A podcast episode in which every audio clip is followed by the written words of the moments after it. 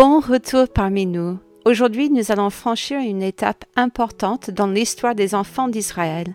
Après deux ans de fuite d'Égypte et d'enseignement dans le désert du Sinaï, il est temps pour le peuple de partir et de prendre possession de la terre promise. Il n'est jamais facile d'accepter le changement, surtout lorsqu'il s'agit de passer d'une sécurité relative à l'inconnu. En contemplant les changements auxquels les Israélites allaient être confrontés et les changements que Dieu nous demande d'affronter dans nos propres vies, nous pouvons être encouragés par le fait que Dieu lui-même ne change pas. Il reste le même et a promis de nous accompagner dans l'inconnu. Allons-y. Alors que nous commençons à avancer dans ce nouveau chapitre avec les Israélites, Dieu a d'ultimes préparatifs à faire concernant ses serviteurs, les sacrificateurs. Tout d'abord, il y a le rappel à Aaron concernant la lumière dans le tabernacle. Dieu leur a déjà donné toutes les instructions nécessaires pour que la lumière de Dieu brûle perpétuellement dans le tabernacle. Il est maintenant temps de passer à l'action. Cette lumière rappellerait au peuple l'importance de sa fidélité à Dieu et de la fidélité de Dieu à son égard. La lumière brillerait en ce lieu pour toujours, aussi longtemps que les serviteurs de Dieu seraient fidèles dans l'accomplissement des tâches auxquelles Dieu les avait appelés. Quel puissant rappel de l'importance de notre témoignage dans ce monde. Puissions-nous choisir chaque jour de vivre une vie sainte et consacrée à Dieu, afin que sa lumière puisse briller à travers nous. Après ce rappel, Dieu donne des instructions pour la consécration de ses prêtres, les Lévites. Après avoir établi la dernière fois le nombre et les responsabilités de chacun des groupes des Lévites, Dieu appelle Moïse à consacrer les Lévites à son service. Les Lévites doivent être purifiés, rasés et préparés dans leurs vêtements propres, prêts à servir. Le peuple est rassemblé pour assister à cette cérémonie, les anciens du groupe posant leurs mains sur les Lévites pour les identifier à leur service dans le tabernacle. Après cette période de consécration, les Lévites commencent à exercer leurs fonctions dans le tabernacle. Dieu fixe les limites de leur service. De 25 à 50 ans, les hommes participent activement au service dans le tabernacle. Après l'âge de 50 ans, les hommes pouvaient continuer à assumer les responsabilités qui leur étaient confiées, mais ils ne faisaient plus le travail physique dans le tabernacle. De cette manière, Dieu prévoyait des hommes en bonne santé qui accomplissaient leur vie de service pour le Seigneur et qui étaient ensuite libérés du service.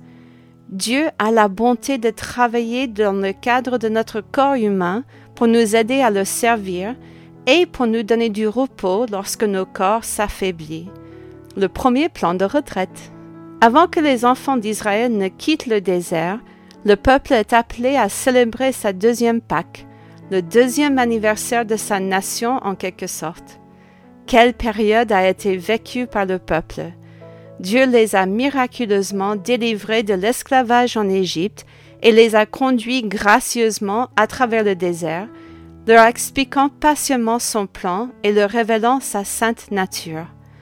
Maintenant, alors qu'ils se préparent à quitter cet endroit, Dieu leur demande de faire une pause et de se souvenir à nouveau de son incroyable puissance et de sa délivrance de l'esclavage. Alors qu'ils se préparent à célébrer ce temps de commémoration, certains hommes ne sont pas en mesure de participer à la célébration en raison de leur impureté personnelle due à leur contact avec un mort. Lorsqu'ils présentent leur cas à Moïse, Dieu leur accorde la permission de célébrer la Pâque un mois plus tard, à la même date. Dieu précise également qu'il s'agit d'une exception et non d'une règle. Tous les Israélites, y compris les étrangers vivant parmi eux, doivent prendre ce temps pour s'arrêter et se souvenir de l'incroyable délivrance que Dieu leur a apportée. S'ils choisissent volontairement de ne pas célébrer ce temps de commémoration, Dieu les exclura de son peuple. Dieu voulait que son peuple se souvienne de son salut et de sa bonté à son égard.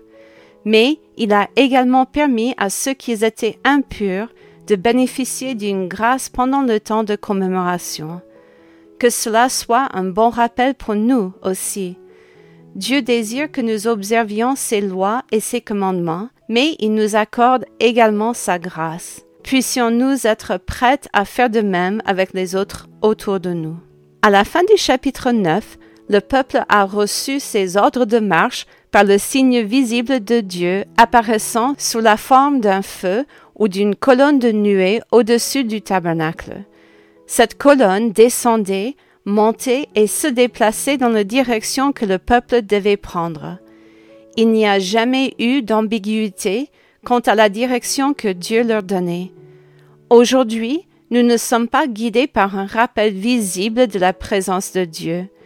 Nous pouvons être dirigés lorsque nous lisons sa parole, écoutons le Saint-Esprit dans notre cœur et suivons la paix qu'il nous donne dans notre cœur. Bien qu'il soit parfois difficile de sentir sa présence, il n'est pas loin. Que Dieu nous aide à être aussi sensibles à sa direction dans nos vies que les enfants d'Israël l'ont été en suivant la colonne de Dieu dans le désert. Au chapitre 10, Dieu donne l'équipement final pour aider les Israélites dans leur marche. Dieu ordonne que deux trompettes d'argent soient fabriquées pour signaler les différentes saisons de préparation et de marche du peuple. Je ne peux qu'imaginer la difficulté de rassembler et de déplacer une telle foule de gens. Dieu a créé un moyen ordonné et efficace pour que tout le monde connaisse clairement ses instructions. Les différents sons de trompette signifiaient différentes choses pour le peuple, soit des réunions pour les chefs, soit l'ensemble de la congrégation, soit un mouvement ou un rassemblement. Bien que nous n'ayons pas de trompette audible pour nous guider, nous avons tout ce dont nous avons besoin pour suivre sa direction, sa parole, son esprit et sa paix. Dieu désire que nous suivions sa volonté et il nous équipera pour la connaître. Puissions-nous être très attentives à suivre sa direction. En terminant notre lecture d'aujourd'hui, nous voyons aussi que Dieu envoie à Moïse et à Aaron des hommes fidèles pour les aider à voyager dans l'inconnu. Moïse demande à Obab, son beau-frère, de les accompagner en tant que guide dans le désert. Il n'avait certainement pas besoin d'un chef pour leur montrer où aller, car la présence de Dieu suffisait à leur montrer le chemin. Moïse estimait que l'expérience de Obab dans le pays était une ressource inestimable pour l'aider à surmonter des difficultés, à trouver de la nourriture et de l'eau, et à éviter les dangers possibles dont ils n'étaient pas conscients. Dieu a eu une grande bonté de donner à Moïse des aides supplémentaires qui lui ont servi de conseiller pour le voyage difficile qui l'attendait. Moïse a eu la sagesse d'utiliser toutes les ressources possibles pour faciliter son voyage et celui de son peuple. Nous serions également bien avisés de prendre en considération les sages conseils de ceux qui ont déjà parcouru notre chemin avant nous. Cherchons les sages conseils de ceux qui sont un peu plus loin que nous dans le voyage et tenons compte de leurs avertissements. Quelle période effrayante et excitante pour les Israélites. Après presque deux ans d'attente, Dieu les a fait sortir pour prendre possession de la promesse qu'il a faite à Abraham tant d'années auparavant. Bien que nous, qui avons déjà lu ces passages, sachions que leur destination se trouve encore dans de nombreuses années, pouvons-nous nous arrêter un instant et considérer la direction de Dieu à ce moment précis? Le désir de Dieu était de les emmener du Sinaï à Canaan et à la conquête. C'est l'entêtement et la rébellion du peuple qui ont causé le détour de quarante ans dans le désert. Que cela soit un signal d'alarme pour nous aussi. La direction de Dieu exige que nous le suivions fidèlement. Lorsque Dieu agit, puissions-nous être prompts à le suivre et à lui faire confiance à chaque étape. À la prochaine!